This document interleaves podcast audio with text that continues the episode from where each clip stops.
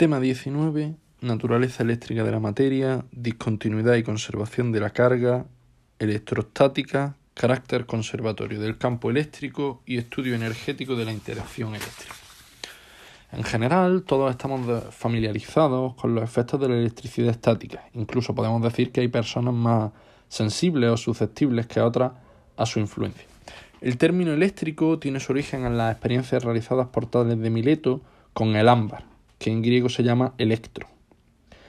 La electrostática es la parte de la física que estudia este tipo de comportamientos de cuerpos que rozan unos con otros y generan una electricidad estática en general, lo primero que se observó es la capacidad para atraer pequeños objetos.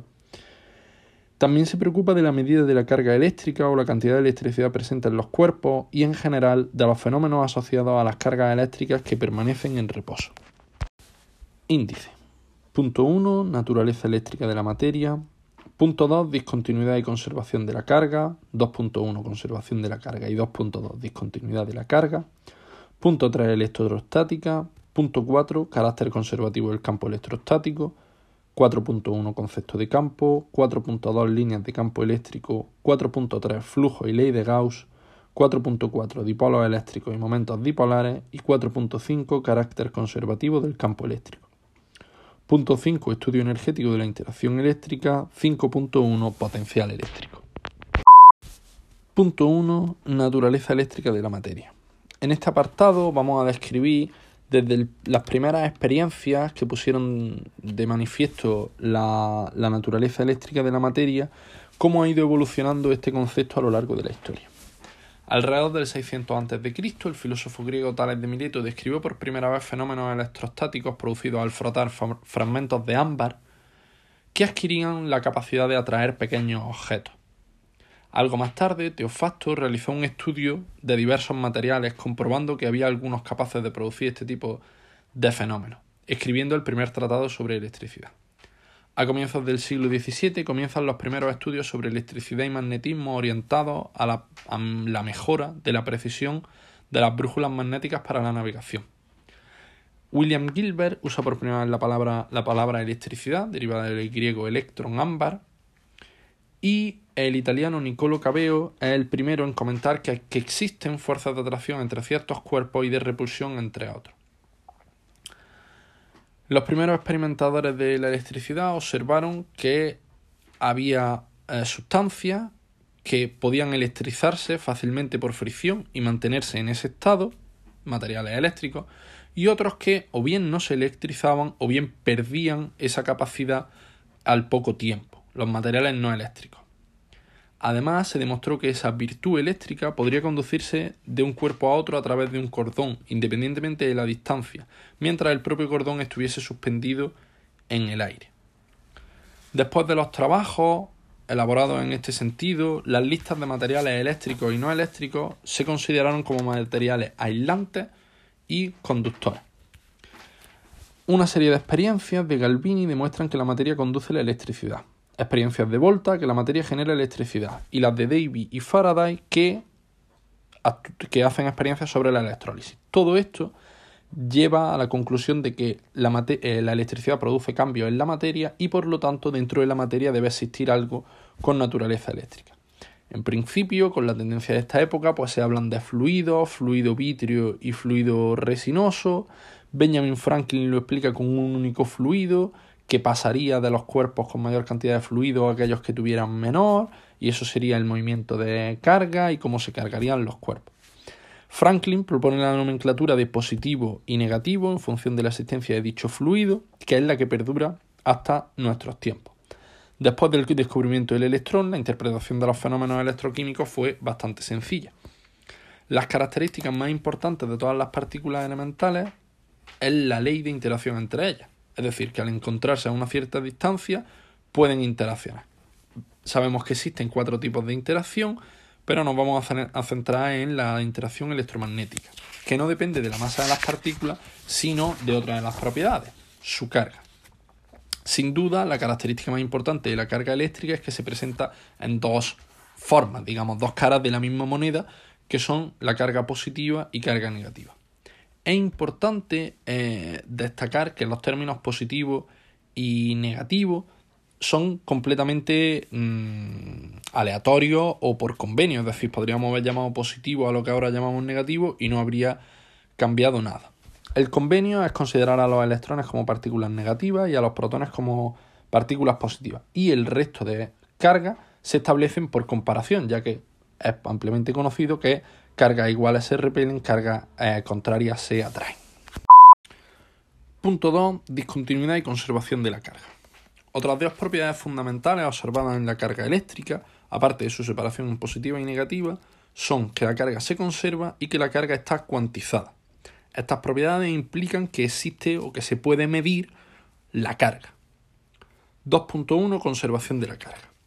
La carga total de un sistema aislado no varía nunca. Entendemos por un sistema aislado aquel en donde no está permitido que la materia atraviese los límites. Podríamos dejar salir o entrar radiaciones ya que éstas no transportan carga. Por ejemplo, una caja situada en el vacío expuesta a rayos gamma podría generarse un par de cargas, positivo y negativo. Sin embargo, a pesar de haberse creado dos cargas, la carga total dentro del sistema no habría variado. La conservación de la carga además sería incompatible con la estructura de, la teoría electromagnética actual. Y por esto podemos establecer esta ley de conservación de la carga como un postulado de la teoría o como una ley empírica que hasta ahora no se ha visto eh, desmentida o rechazada en todas las observaciones realizadas. La carga eléctrica total en un sistema aislado no varía nunca. 2.2 Discontinuidad de la carga. Para ver el, el aspecto cuantizable de la carga eléctrica, vamos a acercarnos a la experiencia de Millikan, que sirvió para medir la carga del electrón. Consistió en formar pequeñas gotitas de aceite con un atomizador, algunas de las cuales caían por un pequeño orificio en una región de campo eléctrico uniforme. Mediante un microscopio se podía observar una determinada gota y conocer su masa midiendo la velocidad límite de caída. Al irradiar con rayos X se cargaba la gota y ajustando el campo eléctrico podría conseguirse que esa gota permaneciera en reposo. Igualando la fuerza eléctrica a la fuerza gravitatoria se conseguía determinar la carga de la gotita comprobando que siempre esa carga de las múltiples gotas era múltiplo de una magnitud. Esta magnitud, representada por E, corresponde a la carga del electrón. Lo más notable es la igualdad exacta entre las cargas que tienen las demás partículas cargadas. Por ejemplo, el valor de la carga positiva en el protón y la carga negativa en el electrón coinciden exactamente. Evidentemente, esto demuestra que la cuantización de la carga es una ley profunda y universal de la naturaleza. La carga eléctrica está cuantizada y siempre se presenta en múltiplos enteros de una magnitud base, como es la carga del electrón. Cabe destacar que al ser la carga del electrón un valor muy pequeño, a escala macroscópica cualquier cuerpo cargado eh, está formado por un múltiplo tan grande de este valor que no es posible determinar la cuantización de carga. Por ejemplo, a un cuerpo cargado con 100 nanocoulombios se le pueden añadir o sustraer miles de electrones sin que la variación en su carga fuese apenas eh, apreciable. Punto 3. Electrostática. La ley que rige la fuerza entre partículas inmóviles fue determinada por Charles Coulomb. Dos cargas eléctricas estacionarias interaccionan con una fuerza proporcional al valor de las cargas inversamente proporcional a su distancia mutua. Es importante el hecho de que las cargas estén en reposo, ya que cargas en movimiento producen campos magnéticos y por lo tanto la interacción no sería únicamente la electrostática. Al escribir esto además suponemos que las cargas están bien localizadas, mm, confinadas en una pequeña región comparada con la distancia r que las separa. La, unidad eh, la primera unidad de carga que se utilizó fue la unidad electrostática de carga, eh, definida a partir de la propia ley de Coulomb para que el valor de la constante K fuera el más sencillo posible. Con posterioridad, al utilizar el sistema internacional, se estableció como unidad de carga el Coulomb, que es 3 por 10 elevado a 9 unidades electrostáticas de carga. Y por ende, la constante K en el vacío toma el valor de 9 por 10 elevado a 9 newton metro cuadrado partido coulomb cuadrado. Las fuerzas eléctricas, además, dependen del medio eh, en el que actúan, por lo que la constante de proporcionalidad en la mayoría de casos se expresa en función de otra constante que tenga en cuenta eh, el efecto del medio. La constante dieléctrica o permitividad eléctrica que toma su valor mínimo en el vacío. Definimos K como 1 partido por 4 pi epsilon. Obviamente la permitividad en el vacío será epsilon 0, lo que sea. 8,85 por 10 elevado a menos 12 columpios cuadrados partido newton metro cuadrado. El resto de medios se definen mediante su constante dieléctrica o permitividad relativa. Así, la epsilon de un medio será su permitividad relativa por la permitividad en el vacío.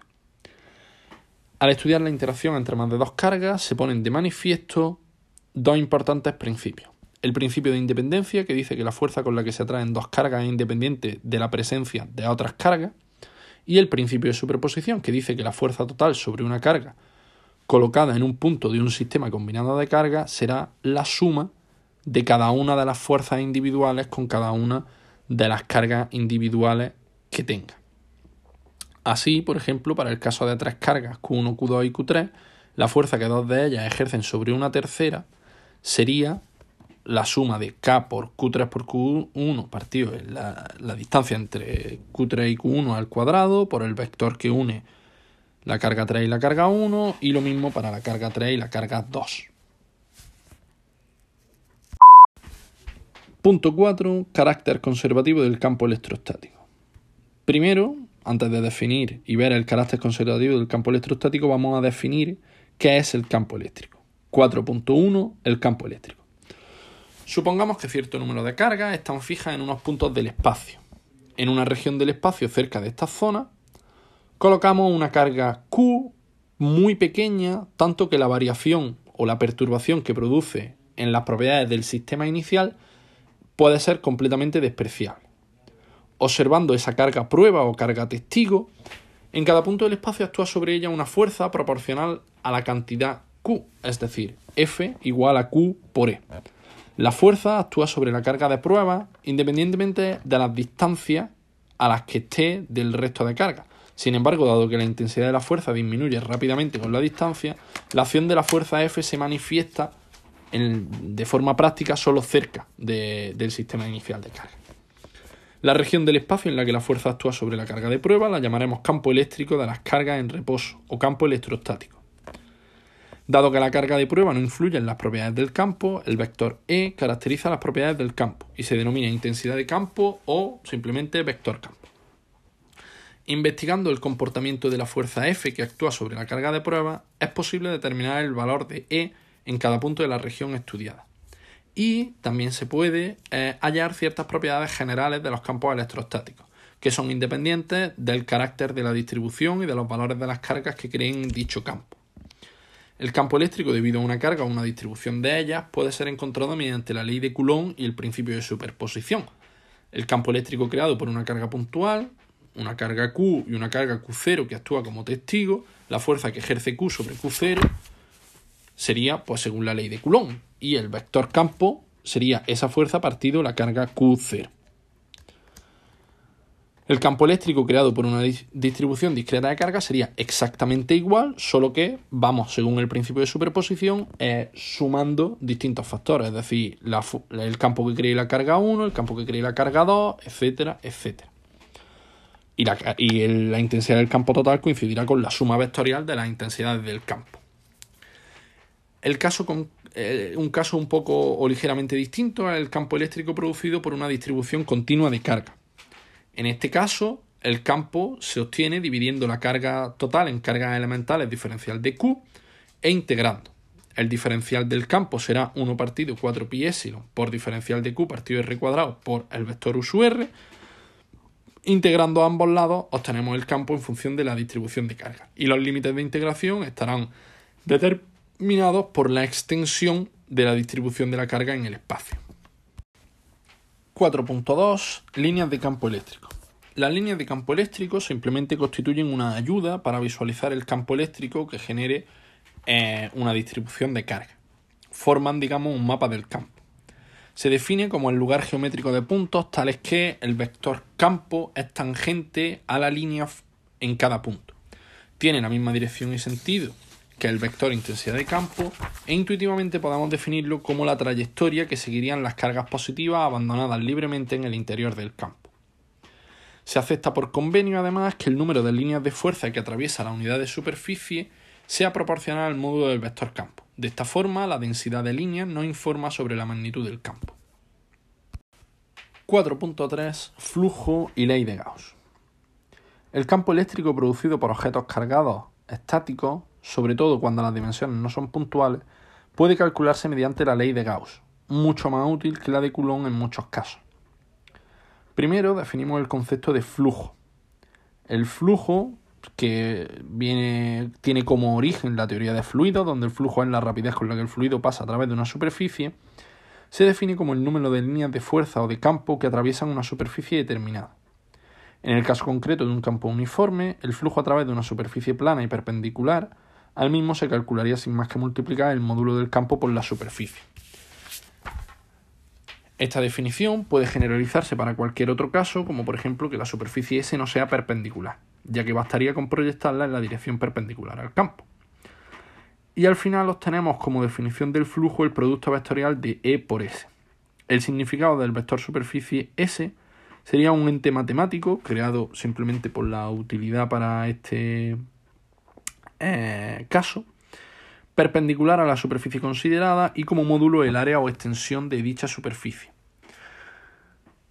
El caso más general, en el cálculo del flujo, se presenta cuando la superficie no es plana y o el campo no es homogéneo. En estos casos dividimos la superficie en porciones diferencial de S tan pequeñas como para poder ser consideradas planas o como para considerar constante el campo a través de ella. Así, el flujo se define como diferencial del flujo igual a E por diferencial de S.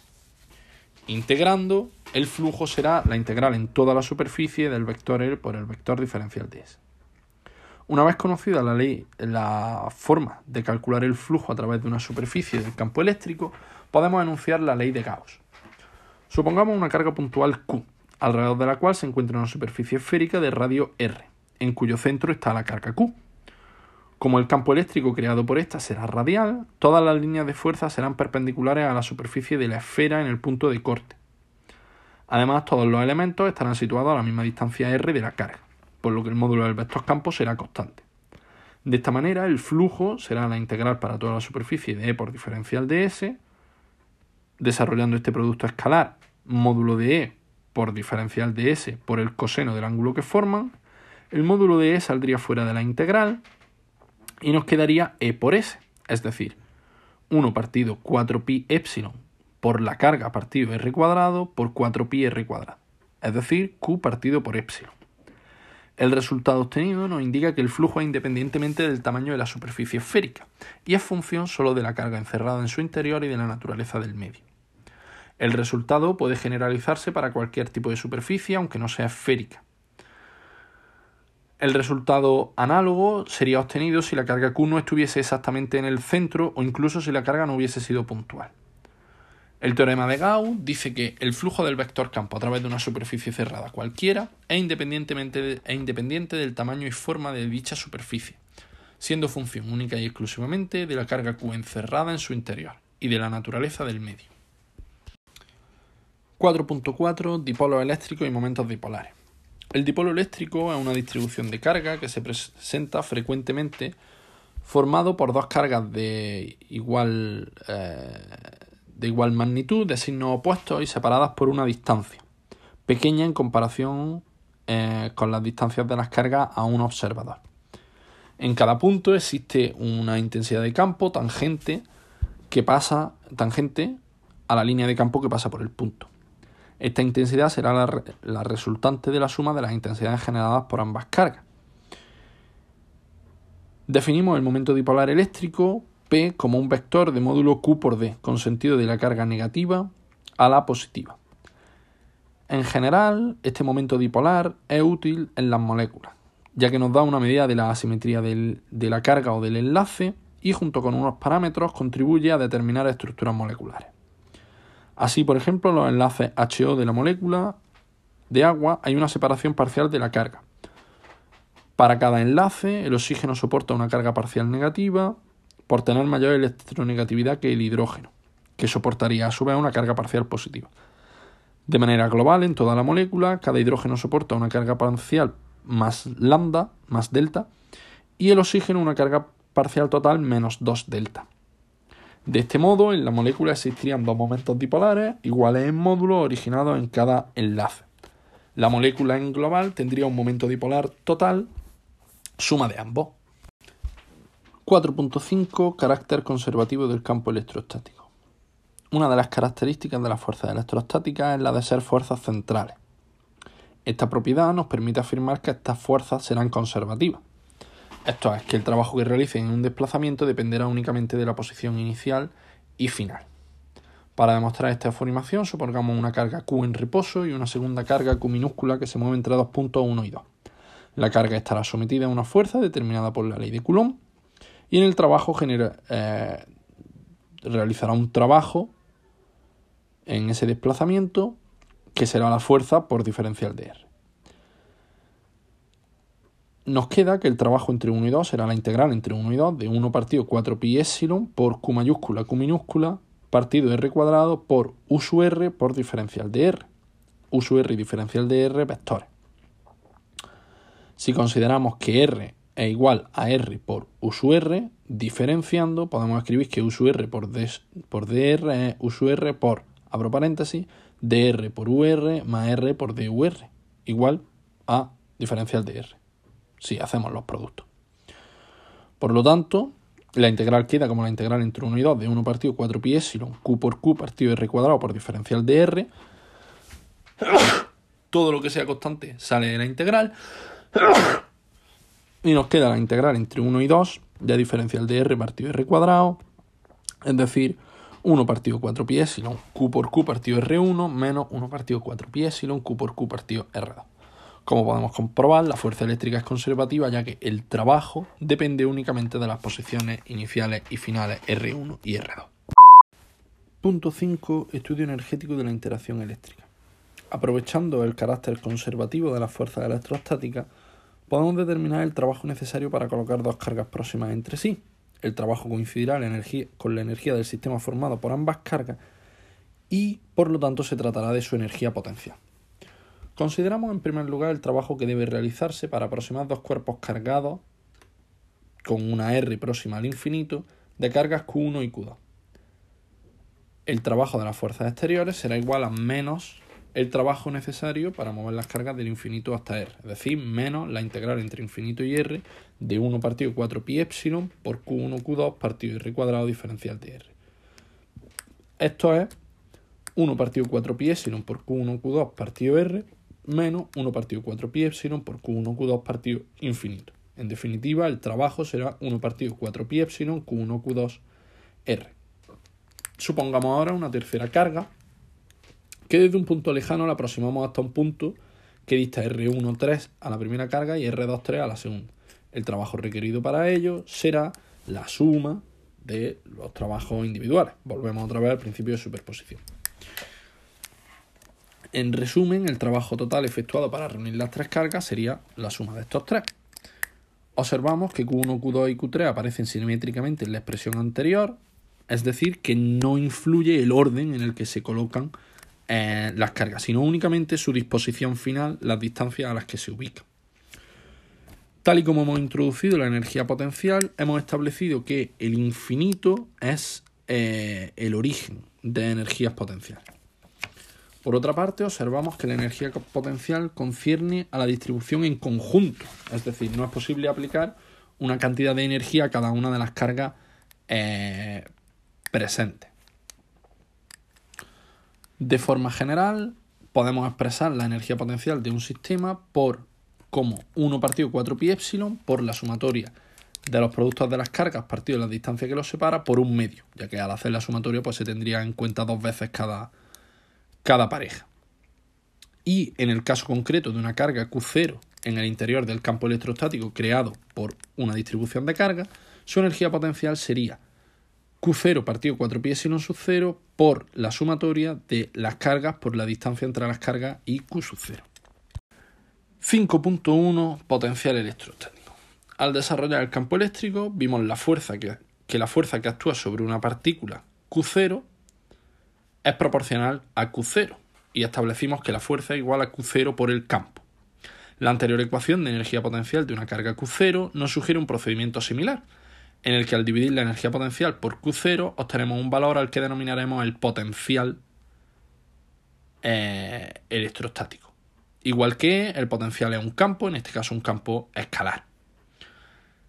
El potencial creado en un punto del campo por una carga puntual o por una distribución de carga o por una distribución continua de carga será mm, análogo a los vistos anteriormente, solo cambia que sea una carga Q partido por R, si son varias cargas la sumatoria de las cargas y si es una distribución continua de carga la integral de los diferenciales de Q. La definición de potencial, así como las expresiones obtenidas, están basadas también en la posición de referencia, por lo tanto el potencial también será cero en el infinito solo tiene significado un cambio en, la, eh, en el potencial. Vamos a ver, o se verifica, que eh, VA menos VB será la energía potencial en A menos la energía potencial en B partido la carga testigo que usemos. También podemos observarlo como que al ser el trabajo menos la, menos la diferencia de energía potencial, expresamos la variación de energía potencial como la integral de la fuerza por menos la integral de la fuerza por desplazamiento. Por lo tanto, la energía potencial en B menos la energía potencial en A será menos Q sub 0 por la integral entre A y B del campo por diferencial de R y por lo tanto, si pasamos Q sub 0 dividiendo el miembro contrario, obtenemos que la diferencia de potencial es menos la integral entre A y B del campo por diferencial de R. Si tomamos como origen el punto A pues sería que el potencial es menos la integral entre el infinito y R de E por diferencial de R. Algunos aspectos importantes e implícitos en esta última ecuación son que se relaciona la descripción vectorial con la escalar en los campos electrostáticos, es decir, relacionamos el campo vectorial E con el campo escalar V, y puesto que la variación de la energía potencial entre dos posiciones no depende del camino o trayectoria, tampoco el potencial eh, depende de ese camino o trayectoria, consecuencia de que el campo eléctrico sea un campo conservativo. Al desplazarnos a lo largo y en el sentido de una línea de campo, el potencial disminuirá y su variación será máxima. Esto es así porque cuando E y DR son eh, paralelos, tienen el mismo sentido, el producto escalar toma su valor máximo. El y el potencial disminuye debido a que tenemos un signo negativo en la, en la ecuación. También deducimos que el potencial eléctrico no varía cuando nos desplazamos perpendicularmente a las líneas de campo. Esto da lugar a la existencia de superficies equipotenciales, donde todos los puntos tienen el mismo potencial y cada punto de, eh, cada punto de la línea es perpendicular a la, al campo. Es posible obtener una expresión para el campo E una vez que conocemos la expresión correspondiente al potencial, es decir, hacer el camino inverso al que hemos hecho anteriormente para deducir el potencial a partir del campo. Suponiendo dos puntos muy cercanos que tengan las mismas coordenadas y z y solo se diferencien ligeramente en la coordenada x, podemos integrar a lo largo de una línea que vaya por el eje x, de tal forma que diferencial de r sea diferencial de x por el versor y, y operando el producto escalar e por r resultaría ex por diferencial de x. Sustituyendo la diferencia de potencial entre los dos puntos será la integral entre x y x más delta de x de e sub x diferencial de x. Suponiendo que es aproximadamente constante, saldría de la integral y nos quedaría que el potencial la diferencia de potencial sería igual a menos E sub x por el delta de x. Dividiendo todo por delta de x, obtenemos que el campo en el eje x es menos la derivada parcial del potencial con respecto a x. Esto sería análogo para eh, el eje y y el eje z y por lo tanto el campo eléctrico sería menos el gradiente de potenciales. Como conclusión del tema, destacar que hemos iniciado viendo los primeros fenómenos asociados a la electricidad y la separación entre materiales aislantes y conductores, para después establecer las características primero de la carga eléctrica, luego de la fuerza electrostática, eh, como son la ley de Coulomb y los principios de superposición e independencia, y hemos llegado eh, a la noción de campo, describiendo la intensidad del campo, y también eh, viendo ciertas características del campo electrostático, en especial su carácter conservativo que nos permite hacer un estudio energético de, de estas interacciones definiendo la energía potencial y el potencial electrostáticos.